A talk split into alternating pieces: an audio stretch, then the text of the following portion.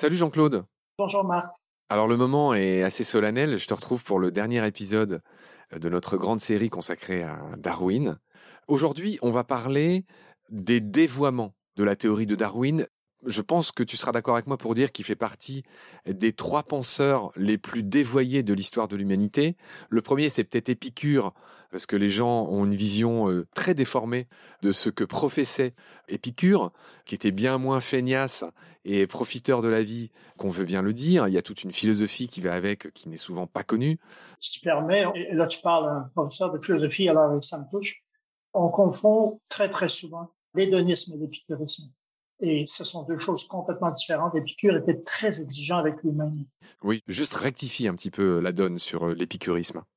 Ben, un hédoniste va profiter des plaisirs quand il passe et euh, sans, au fond, s'imposer de restrictions ou de limites, alors que l'épicurisme disait que pour atteindre le bonheur, ce que Épicure appelait l'ataraxie, c'est-à-dire la sérénité intérieure, il faut au contraire toujours garder le contrôle de soi-même et user des plaisirs avec modération.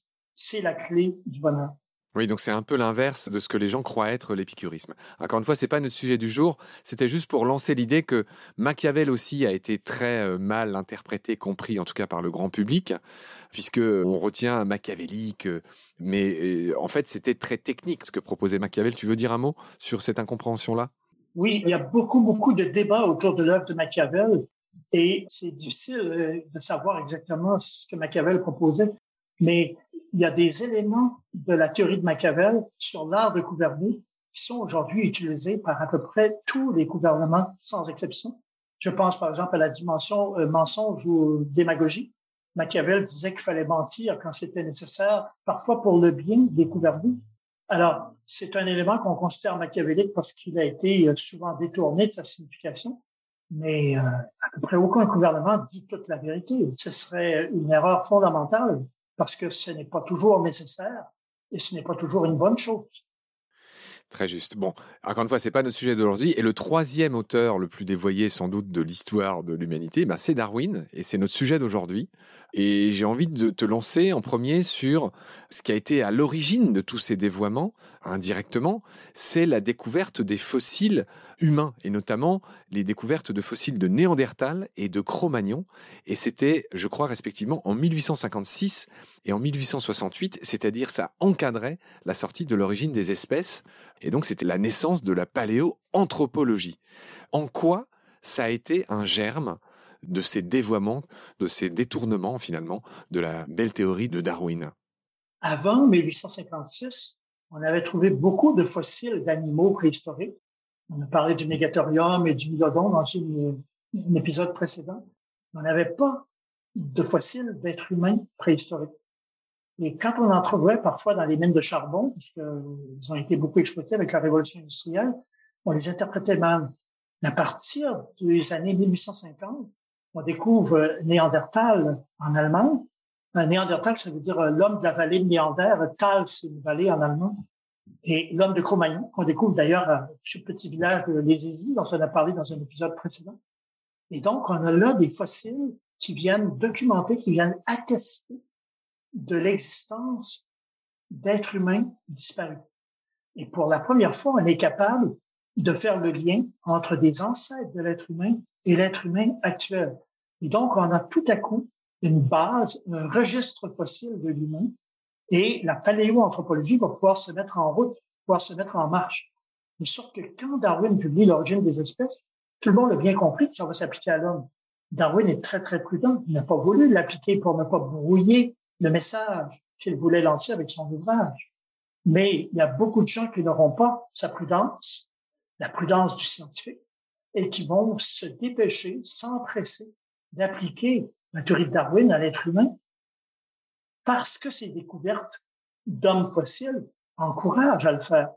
Et en particulier, il y a deux grands dévoiements de la théorie de Darwin qui sont d'une tristesse infinie. Et ces deux dévoiements, c'est le darwinisme social et l'eugénisme que Darwin n'a jamais approuvé, ni dans un cas, ni dans l'autre. Alors, est-ce qu'on peut peut-être commencer par le darwinisme social? Je crois que c'est ce qu'on doit à Spencer. Oui, Herbert Spencer, c'est un ingénieur anglais qui est devenu euh, philosophe et scientifique amateur et qui propose une théorie évolutionniste générale du monde vivant et des sociétés humaines. Donc, il fait ce qu'avait fait Chamba, ça, avec les vestiges en 1844, mais il le fait d'une manière beaucoup plus développée, beaucoup plus détaillée, et sa philosophie a un succès énorme à l'époque. Il appelle ça la théorie synthétique, qui n'a rien à voir avec la théorie synthétique de l'évolution des années 1930. Et donc, sa philosophie synthétique va avoir un succès énorme. Et dans cette philosophie synthétique, Spencer défend un individualisme radical. C'est-à-dire qu'il dit que les sociétés humaines sont en compétition les unes avec les autres, donc il applique la théorie de Darwin aux sociétés humaines, ce que Darwin ne fait qu'avec beaucoup, beaucoup de précautions et avec énormément de nuances. Mais Spencer n'a aucune hésitation à appliquer la théorie de la lutte pour la vie aux sociétés humaines. Et on voit tout de suite ce que ça veut dire. Ça veut dire qu'une société qui est plus avancée technologiquement ou scientifiquement, comme l'Angleterre de l'époque, peut s'accaparer les ressources ou les richesses des sociétés qui ont des moyens plus modestes et qui sont incapables de se défendre. Donc, on peut facilement avec ça justifier le colonialisme, le racisme, etc. C'est dramatique. Et Spencer va dire que l'État ne doit pas intervenir à l'intérieur de la société pour empêcher les individus aussi d'être en compétition les uns avec les autres. Donc, il y a une forme d'élitisme là qui est absolument terrible et qui euh, dérange beaucoup, beaucoup notre fibre démocratique moderne.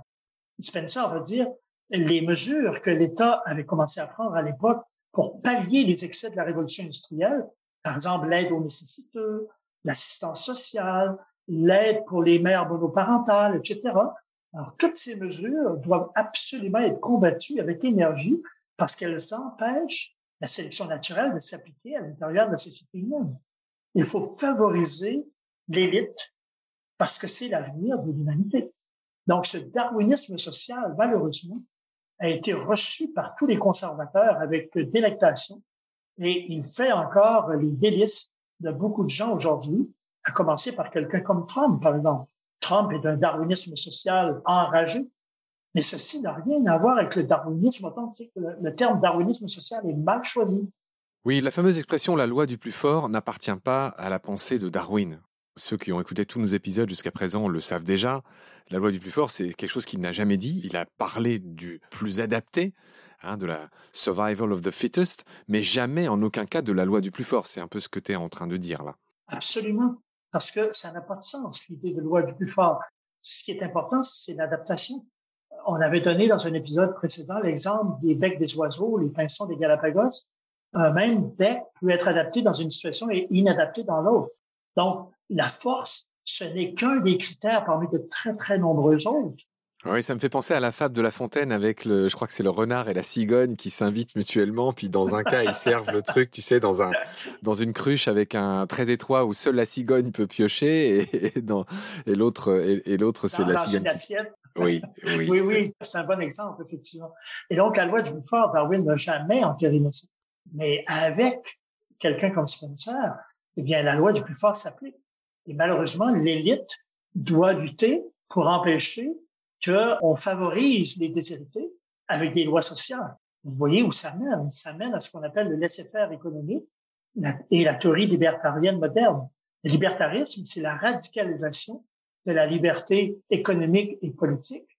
Et c'est un peu comme l'ultra-darwinisme radical de M. Dawkins dont on a parlé tout à l'heure c'est une radicalisation de la théorie politique et économique, de la, théorie de Spencer, qui mène au darwinisme social et qui a eu des conséquences dramatiques et qui en a encore aujourd'hui. Quand Trump euh, dit, par exemple, qu'il faut mentir à toutes les fois que c'est nécessaire, il ne faut pas favoriser l'immigration mexicaine, il faut empêcher les Mexicains d'entrer au pays par tous les moyens, euh, et s'il le faut, il faut séparer les parents des enfants, ce qu'il fait d'ailleurs, en plaçant les gens dans des cages. C'est horrible. Alors ça, c'est du spencerisme. Donc j'espère que tu es rassuré par l'élection de Joe Biden. Oui, absolument. Disons qu'il est plus proche de la façon dont je conçois la politique, c'est-à-dire un minimum de civilité, un minimum de principes et euh, la défense d'une forme de démocratie un peu plus généreuse et un peu plus humaine. Bon, même si c'est pas le sujet d'aujourd'hui, ces histoires récentes, c'était bien parce qu'elles ont un lien avec euh, Darwin, tu viens de le faire. Euh, je voudrais que tu enchaînes sur l'eugénisme, un autre dévoiement de la théorie de Darwin, cette fois qui a été imaginée par Galton. Oui, alors Galton, c'est un cousin de Darwin. Et euh, ce cousin va proposer en 1869 un ouvrage qui va avoir un très grand succès sur le caractère héréditaire du génie. Et là, on a quelque chose de tout à fait étonnant, c'est-à-dire qu'on a une application, encore une fois, de la théorie de Darwin aux sociétés humaines et à l'intérieur des sociétés humaines. Et Galton va dire il faut favoriser l'élite. Donc, il est d'accord avec Spencer sur ce point. Mais alors que Spencer disait il faut à tout prix empêcher l'État d'intervenir parce que ça nuit à l'action de la sélection naturelle, Galton va dire exactement l'inverse.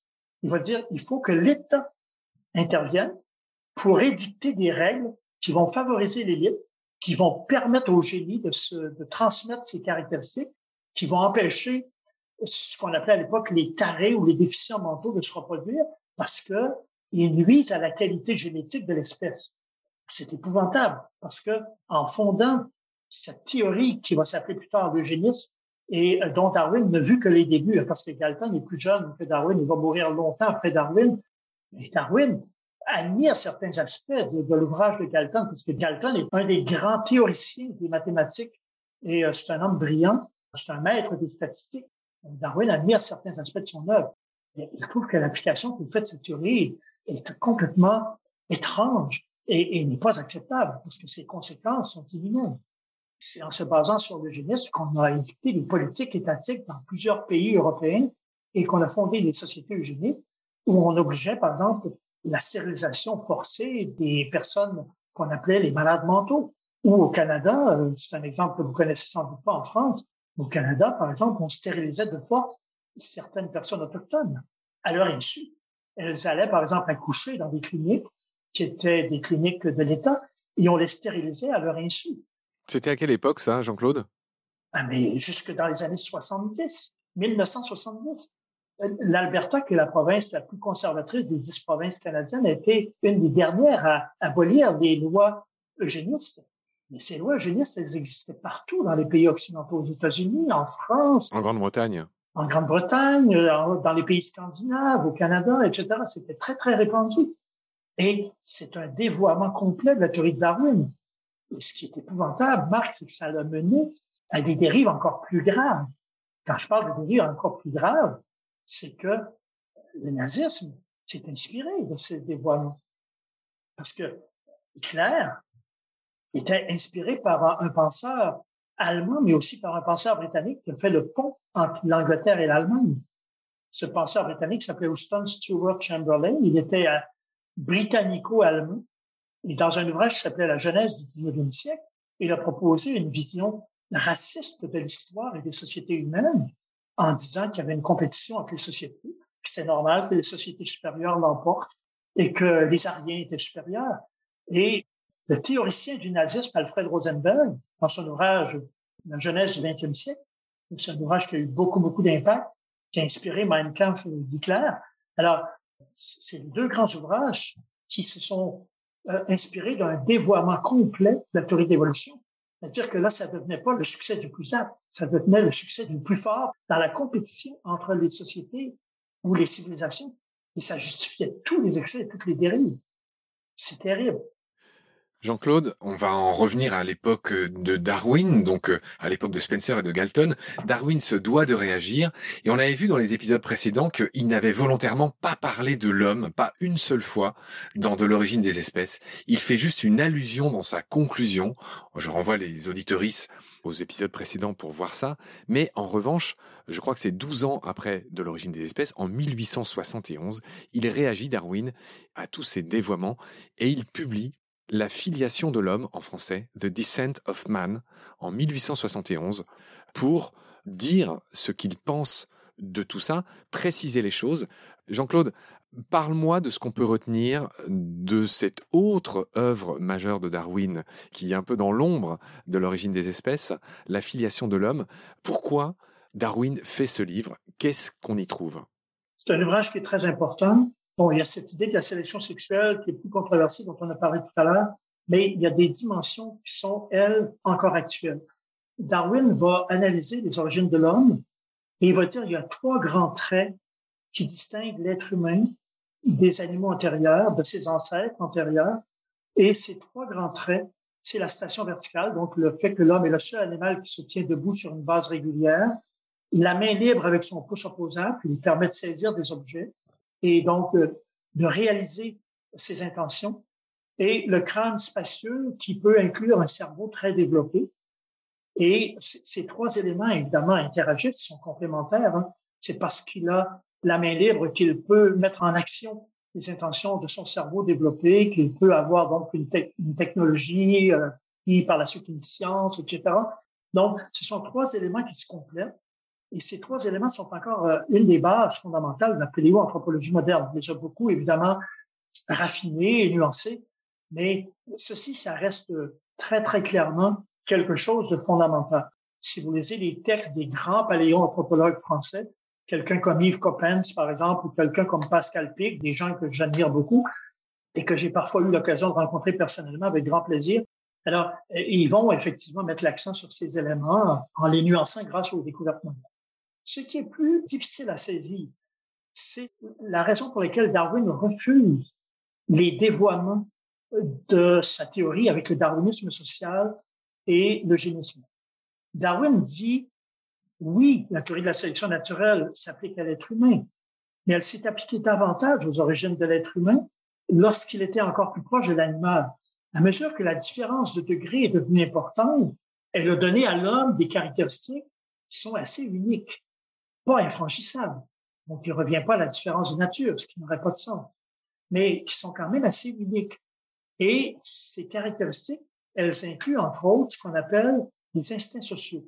Donc, Darwin va insister beaucoup sur cette question des instincts sociaux. Et vous avez un chercheur français qui a travaillé beaucoup, beaucoup cette question-là. C'est un des grands darwiniens contemporains qui s'appelle Patrick Thor. Et euh, il a beaucoup, beaucoup travaillé cette question. Il a publié beaucoup. Si euh, les gens, ça les intéresse de creuser ça. Alors, il a dit, Darwin, ces instincts sociaux viennent s'opposer à la sélection naturelle et à son action sur les sociétés humaines. C'est-à-dire que oui, l'homme est encore un animal, donc il va avoir tendance à appliquer cette lutte du plus apte dans les sociétés humaines. Mais c'est quoi être plus apte pour un humain? C'est être plus intelligent, c'est être plus habile, c'est être plus industrieux, c'est être plus créatif. On n'en a aucune idée. Ça peut être n'importe quoi. Ça dépend du contexte, ça dépend de la culture, ça dépend de l'état d'avancement de la société. Ça dépend de tellement de facteurs que c'est impossible à définir. Et ces instincts sociaux, l'entraide, l'empathie, viennent contrecarrer l'action de la sélection naturelle ils viennent s'opposer à l'action de la sélection naturelle. Donc, c'est très subtil, hein, mais ce que dit Darwin, c'est que la sélection naturelle s'applique encore, mais il y a une question d'équilibre. Elle est contrebalancée par des instincts sociaux d'entraide, de coopération, d'empathie, de sympathie pour les déshérités qui vont lutter contre la sélection naturelle, contre nos instincts animaux je crois que c'est Patrick Thor qui a dit que la sélection naturelle sélectionne la civilisation qui elle-même lutte contre cette sélection naturelle. Je redis juste ce que tu viens de dire euh, un, peu autrement, grâce aux instincts sociaux. C'est une des phrases de Patrick Thor qui est très frappante. Il appelle ça l'effet réversible de l'évolution. Il va peut-être un peu loin, mais je pense qu'il a raison fondamentalement. Il dit, dans le fond, que cette action des instincts sociaux contrecarre la sélection naturelle mais comme ces instincts sociaux sont eux-mêmes sélectionnés par la sélection naturelle, on se retrouve dans la situation paradoxale d'instincts sélectionnés par la sélection naturelle qui contrecarrent l'action de la sélection naturelle. Donc, c'est paradoxal. Il appelle ça l'effet réversible de l'évolution. Darwin n'est pas allé jusque-là dans les termes, mais dans l'esprit de ses écrits, si on les lit bien, si on lit bien euh, plusieurs chapitres de la filiation de l'homme, de Descent of Man, les grosses briques de 1871, ça va dans cette direction-là. Mais Thor a beaucoup, beaucoup développé cette dimension-là. Il a écrit plusieurs ouvrages superbes sur cette question-là. Et je pense qu'il a fondamentalement raison. Et c'est ce qui fait que Darwin était très mal à l'aise avec les théories de Spencer de Galton. Il les place pas sur le même pied parce qu'il considère que Spencer n'est pas un scientifique. C'est un philosophe dans le mauvais sens du terme, c'est-à-dire pour lui, il défend des théories qui sont mal appuyées, qui sont pas appuyées sur des observations rigoureuses, sur un travail de longue haleine, etc. Donc, il n'est pas rigoureux. Il reconnaît à Galton cette rigueur, mais il considère que Galton fait une mauvaise application de cette théorie parce qu'il a versé dans des dimensions idéologiques et il a quitté le terrain de la science à certains moments. Alors Jean-Claude, on s'approche de la fin de cet épisode et de la fin de notre série sur Darwin par peut-être ce qui est de plus contemporain, peut-être ce qui est de plus important aujourd'hui, on va parler évidemment du créationnisme. Hein. Quelque part, Darwin a battu en brèche, mais pas complètement, l'idée de créationnisme, c'est-à-dire d'un Dieu qui aurait créé toutes les espèces qu'il y a sur Terre versus l'évolution. Et comme on le sait, notamment chez tes voisins états-uniens, mais partout dans le monde, il y a une bataille qui dure, qui perdure, et qui a pour lieu de bataille les lieux d'enseignement. C'est-à-dire que la théorie de Darwin est combattue jusqu'à aujourd'hui par les créationnistes, et l'enjeu, c'est d'enseigner ce que camp veut aux enfants. Donc, tu voulais évoquer cet aspect qui me paraît effectivement très important. On en est où dans cette lutte entre le darwinisme et le créationnisme? On sait que c'est pas simple, hein, euh, ne serait-ce que chez tes amis états-uniens. Non, chez les amis du Sud, là, ça dure depuis un siècle et demi, en fait, depuis euh, l'apparition de la théorie de l'évolution chez Darwin. Et ça ne connaît pas de fin. C'est-à-dire que toutes les fois que les tribunaux rendent un jugement contre les créationnistes, ils transforment leur théorie, la rendent plus nuancée, plus subtile et essaient de la réintroduire à nouveau dans les écoles publiques. Ça a commencé avec le fameux procès du singe en 1925, c'est-à-dire une tentative pour empêcher un professeur de l'époque d'enseigner la théorie de l'évolution dans les écoles publiques du Tennessee. Et il y a eu un jugement à l'encontre de ceux qui voulaient interdire cet enseignement. Ça s'est poursuivi en 1967 avec un autre jugement de la Cour suprême américaine Excuse-moi de te reprendre, et ça va être assez rare chez moi, mais de la Cour suprême états-unienne, je peux pas te laisser ah dire ça, tu es canadien. Merci. merci. Tu vois, l'usage de dire américain est tellement implanté que parfois moi-même je l'oublie. Je te remercie de la correction. Donc en 1967, on a déclaré ultra donc inconstitutionnel, les lois qui dans les 50 États américains, c'était pas dans tous les États, évidemment, c'était surtout dans les États du Sud, ce qu'on appelle la Bible Belt, la ceinture biblique, les États les plus fondamentalistes, le Tennessee, la Géorgie, là où Trump a recueilli beaucoup d'appui chez les évangélistes aujourd'hui. Alors, dans ces États, on avait passé des lois qui interdisaient l'enseignement de la théorie de l'évolution dans les écoles. Et en 1967, la Cour suprême états-unienne a interdit ces lois. On a transformé encore une fois la théorie créationniste je ne devrais pas dire la théorie, la doctrine créationniste, c'est pas une théorie, c'est une doctrine religieuse. Pardon, je t'interromps juste dix secondes pour dire que c'est là-dessus que j'ai envie d'insister. C'est que le créationnisme, contrairement à la théorie euh, de Darwin, c'est que la théorie de Darwin, c'est une vraiment théorie scientifique, tandis que le créationnisme, c'est une idéologie, c'est une croyance. Il y a vraiment une différence de nature entre ces deux camps qu'on oppose. Oui, et on a commencé à faire cette distinction lors du fameux débat de 1860, hein, qui était un point tournant. On l'a évoqué déjà. Et c'est tout à fait exact. C'est-à-dire que le créationnisme, le dessin intelligent, c'est-à-dire la nouvelle mouture du créationnisme depuis 20 à 30 ans, ce ne sont pas des théories. Mais la stratégie très habile des défenseurs du créationnisme, c'est de les présenter comme deux théories rivales. Et de dire, ah, vous voyez, ces deux théories rivales, puis non, puisque ces deux théories, qu'une théorie n'est jamais complètement certaine, on peut enseigner l'une ou l'autre dans les écoles. Mais c'est une stratégie qui est vicieuse parce que le créationnisme et le dessin intelligent ne sont pas des théories, ce sont des doctrines. Ces doctrines sont appuyées sur une croyance religieuse qui n'a rien à voir avec la science. Donc, euh, tu as tout à fait raison de, de, souligner cette différence. Et je reviens à ce que je disais, donc, euh, toutes les fois que cette controverse est allée devant les tribunaux, que ce soit devant des tribunaux d'État aux États-Unis ou devant la Cour suprême, elles ont tranché en faveur de la théorie d'évolution. Mais les anti-évolutionnistes ne désarment pas. Et euh, malheureusement, ils ont encore beaucoup, beaucoup d'adhérents aux États-Unis, pas seulement aux États-Unis. On prend, on pense au monde musulman, par exemple, tout le monde musulman. C'est un débat qui est extrêmement vif présentement. Cette question du créationnisme contre la théorie d'évolution. Et euh, ils sont euh, dans des situations parfois dramatiques des gens qui essaient de défendre la théorie d'évolution dans le monde musulman qui, qui passent des mauvais quarts d'heure. Hein. Alors, c'est un débat qui est encore extrêmement actuel. Et pour répondre à ta question, je crois que malheureusement, euh, l'armistice que tout le monde souhaite, c'est-à-dire une paix entre la religion et la science, n'est pas pour demain. L'auteur auquel je me réfère sur ce point-là, c'est Stephen Jay Gould, qu'on a évoqué dans un épisode précédent. Stephen Jay Gould, propose le NOMA, euh, le NOMA, c'est un, un sigle pour dire en anglais la non-superposition des magistères. Ce qu'il appelle les magistères, c'est que la religion a son domaine d'expertise, qui est basé sur l'interprétation de la Bible, la théologie, etc. Et la science a son domaine d'expertise. Il appelle ça des magistères. Il dit, la science ne devrait pas s'occuper de religion et la religion ne devrait pas s'occuper de science. Et ces deux magistères ne devraient pas interférer l'un sur l'autre. De cette façon-là, on aurait peut-être davantage de sérénité et de paix dans les échanges et dans les débats et euh, des politiques qui sont un peu plus sereines. Euh, je reviens encore à la phrase de La Fontaine, c'est euh, chacun son métier et les vaches seront bien gardées. Je sais même pas si c'est La Fontaine d'ailleurs. j'aime bien, j'aime bien. Je trouve qu'elle résume bien la position de Diego. elle est certainement moins scientifique que ce que tu es en train de nous dire, en effet. Mais elle est très sage. Et bien sur ces considérations, euh, Jean-Claude, il me semble que j'ai fini de lire et de parcourir ce qu'on avait préparé ensemble. Est-ce que tu veux ajouter quelque chose? On a oublié mille choses, hein, j'en suis conscient. Euh, toi et moi, on est un peu des perfectionnistes. En tout cas, moi, j'ai sans doute dit beaucoup de bêtises. J'espère qu'on me pardonnera. Mais est-ce que tu vois des points à ajouter ou est-ce qu'on s'achemine vers la fin de cette émission? Peut-être un dernier détail, si tu permets. Euh, j'ai déjà mentionné ça, mais je trouve ça important d'y revenir parce que je ne l'ai peut-être pas détaillé suffisamment. Quand on résume la théorie de Darwin appliquée à l'être humain, la théorie évolutionniste en général ou la théorie plus spécifique du darwinisme, et qu'on dit l'homme descend du singe, c'est une erreur. Il faudrait pas dire ça. On résume la théorie de cette façon-là, mais c'est une caricature. Parce que, comme faisait remarquer quelqu'un contemporain de Darwin, si l'homme descendait du singe, j'aurais plus de singe.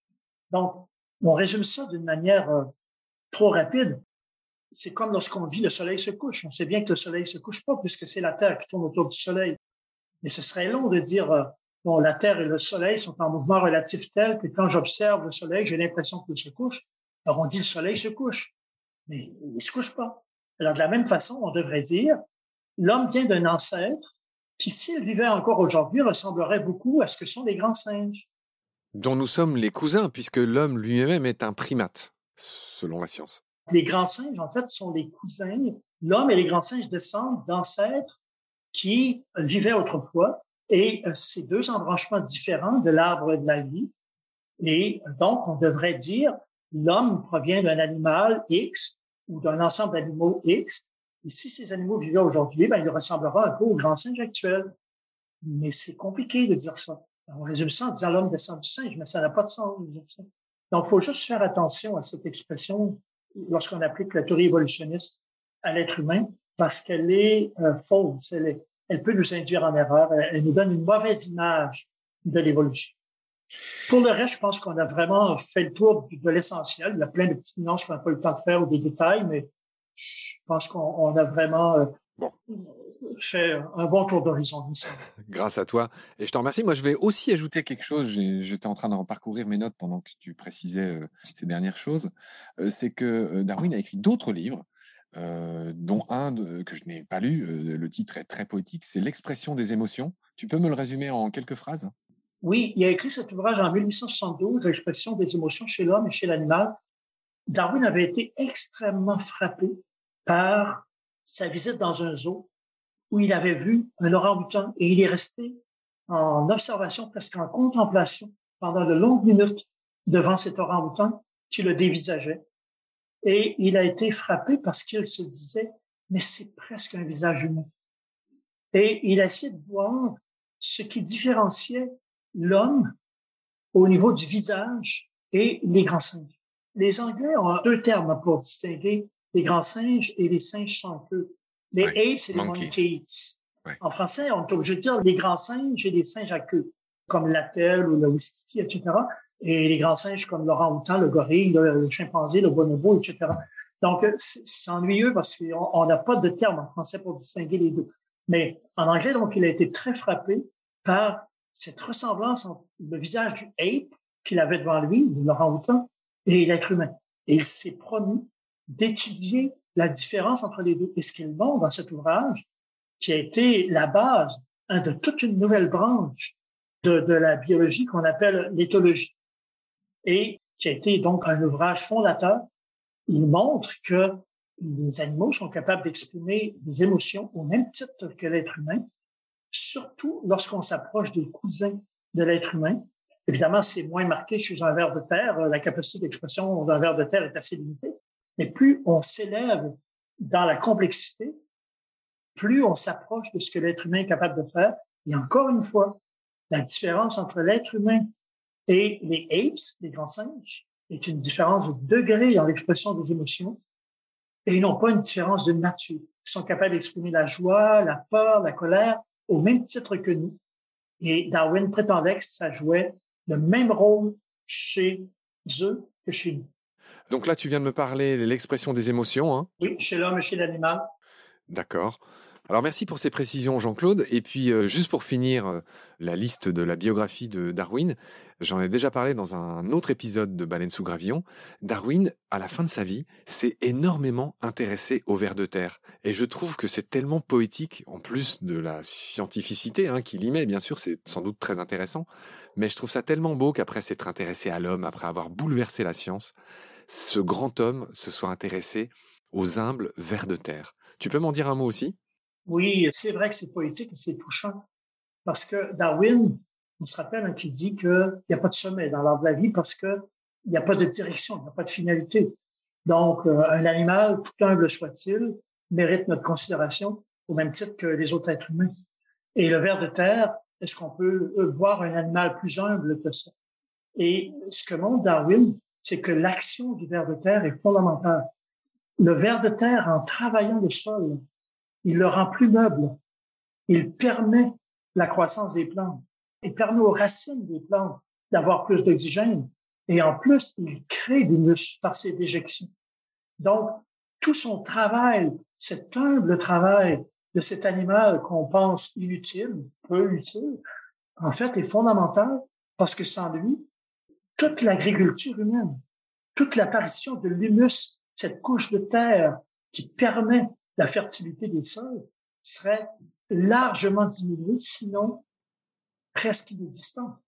Donc, c'est extraordinaire que Darwin ait attiré l'attention là-dessus et il est le premier à le faire.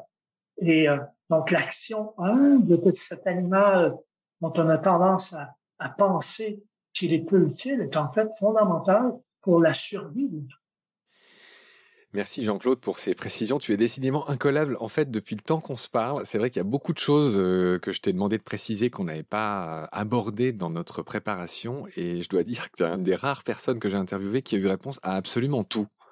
Euh, sachant que c'était moins ton avis que je demandais que des connaissances pures. Et donc, euh, je suis très admiratif. Je suis absolument ravi d'avoir fait ta connaissance. C'était une bonne idée que j'ai eu de t'appeler. Toi qui es cet Américain, tu n'es pas français. Et donc, je suis très honoré que tu aies accepté de, faire cet énorme travail avec moi. Ça fait, euh, on a fait une interview fleuve qu'on a beaucoup préparée. Euh, et donc, je te suis très redevable, Jean-Claude. Euh, J'espère que tu n'es pas trop fatigué. Non, pas du tout. Et je te remercie énormément de m'avoir invité. C'était vraiment un très, très grand plaisir de préparer cette série d'émissions et de discuter de ce sujet passionnant qu'est l'évolutionnisme et le darwinisme. Et euh, j'ai eu beaucoup, beaucoup de plaisir à, les faire avec toi.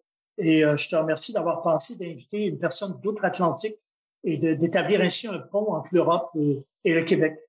Je suis euh, plein de gratitude.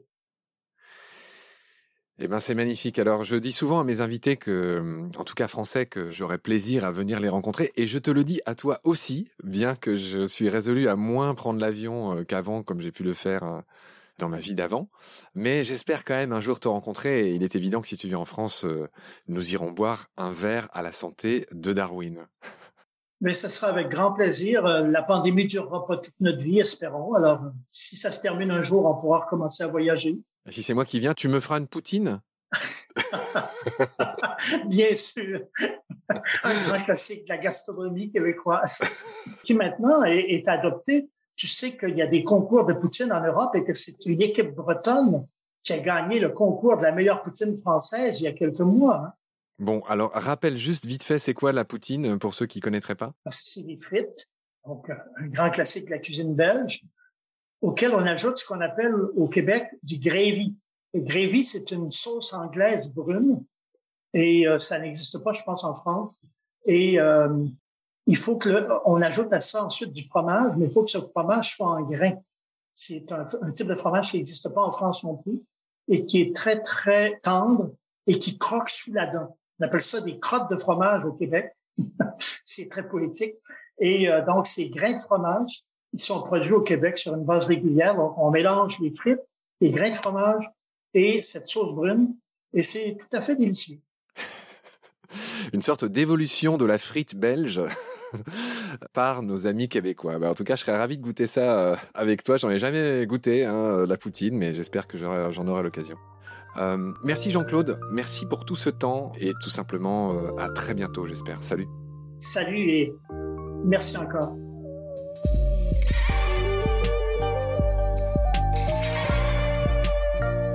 C'est la fin de cet épisode. Merci de l'avoir suivi. Pour continuer, nous avons besoin de votre soutien. Et vous pouvez nous aider simplement, en quelques clics et gratuitement. Il suffit par exemple d'utiliser le moteur de recherche solidaire Lilo. Ainsi, chacune de vos recherches sur Internet générera des gouttes qui seront reversées au projet de votre choix, comme Baleine sous gravillon par exemple. Vous pouvez par ailleurs vous abonner à nos podcasts comme d'habitude, partager les liens devenir adhérent de l'association BSG ou encore faire un don sur Helloasso ou sur Tipeee. Grand merci par avance. Je remercie tous mes équipiers pour leur aide précieuse. Je vous retrouve bientôt pour de nouveaux épisodes. Et d'ici là, prenez soin de vous et de ce qu'il y a autour de vous. Merci. À bientôt.